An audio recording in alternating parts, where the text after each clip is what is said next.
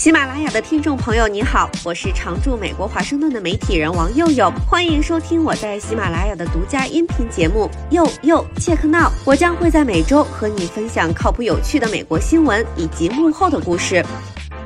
大家好，我是王佑佑。刚刚结束的中美高层会谈会后通告里，其中一条。双方同意鼓励扩大两国人文和教育交流，就增加中美之间的客运航班进行积极探讨。欢迎更多学生、学者、工商界人士到彼此国家互访，并为此提供支持和便利，让我体会到了怦然心动的感觉。关注我的朋友可能知道，我前一阵子刚回了趟国。疫情期间，华盛顿直飞香港、直飞北京的航线都停了，到现在也没恢复。所以无论如何都要转机，就看是在美国境内转还是去海外转。我当时好搜歹搜，找到最便宜、最便捷的方式，全日空从华盛顿飞香港到东京羽田机场转机，将近十一个半小时。全程将近三十个小时，这样的往返机票还有一千六百多美金。如果早一点订的话，能便宜到一千三百多美金，比疫情前直飞票价还要贵不少。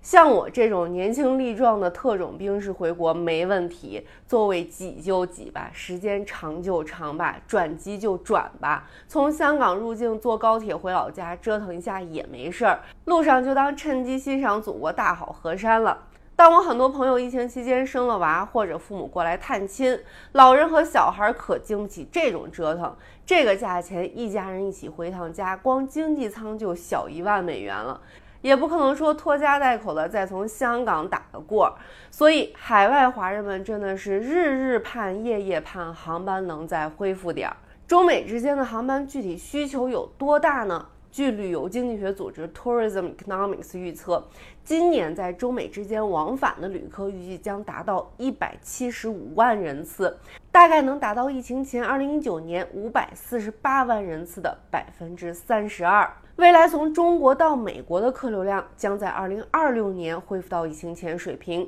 从美国到中国的客流量预计在二零二八年，也就是五年之后才会恢复到二零一九年水平。咱先不说几年后的事儿了，就今年比较着急的需求是疫情前的三分之一。那目前的供给量呢？根据美国官方的最新统计数据，美国民航复苏最慢的是太平洋航线，在所有太平洋航线里，中美之间的航线复苏率最低。疫情前，中美每周有三百四十趟直飞航班，现在每周只有二十四趟，是疫情前的百分之七。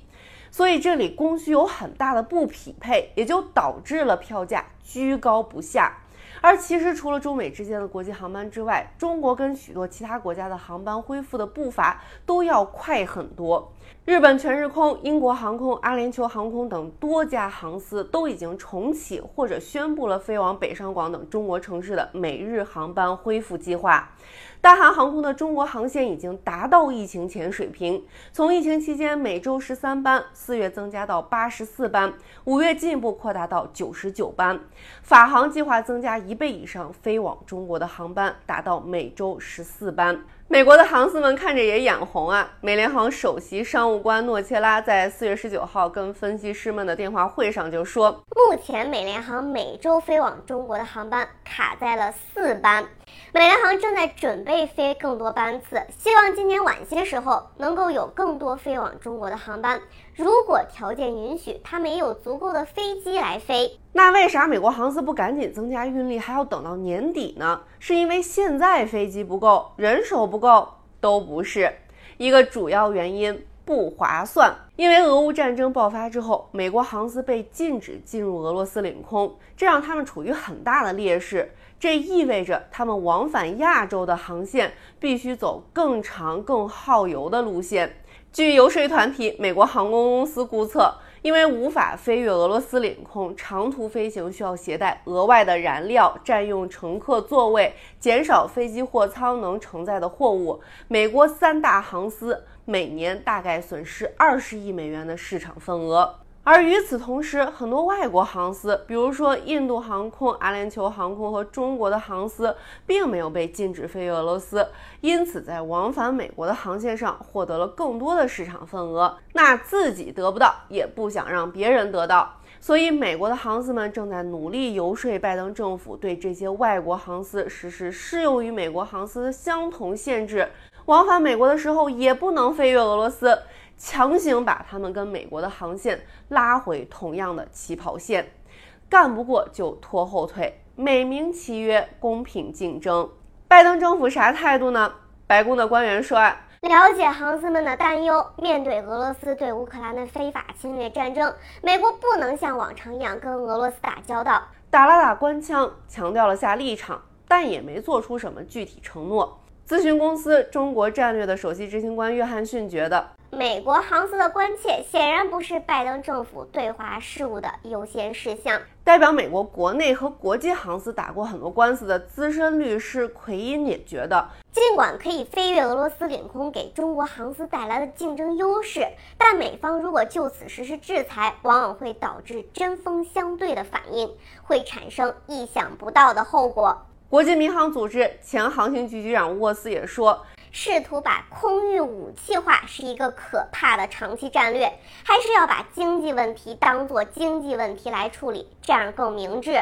但彭博社还是在评论里酸了一句。并非所有中国航司都能提供与美国航司相同水平的服务和航线。除了对预算特别敏感或者有迫切旅行需求的旅客之外，尚不清楚有多少美国人会选择中国航司而不是美国航司，以节省票价并缩短一两个小时的飞行时间。这话相信让很多疫情前经常往返中美的朋友们都无语凝噎了。如果不是图便宜，要是为了享受服务，一般可能不太轻易会选美国航司。更何况，除了中国航司以外，还有很多其他非美国航司的选项。有经验的朋友们，欢迎在评论区或者发弹幕展开讨论。闹归闹，美国航司们最终还是希望中美能够达成协议，他们可以尽快增加运力，一起来赚小钱钱。根据航空分析公司 Cirium 的数据。美联航是最活跃的跨太平洋航司，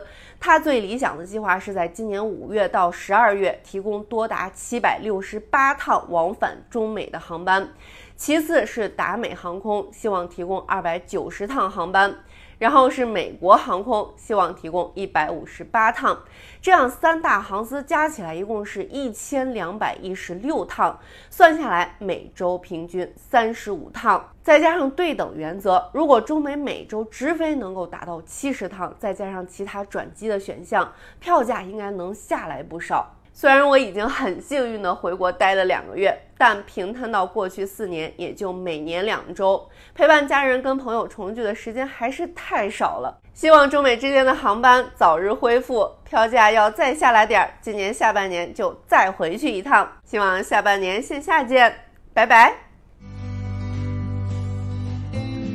以上就是本期节目，我是王佑佑，欢迎在喜马拉雅订阅收听。佑佑切克闹，我们下期再会。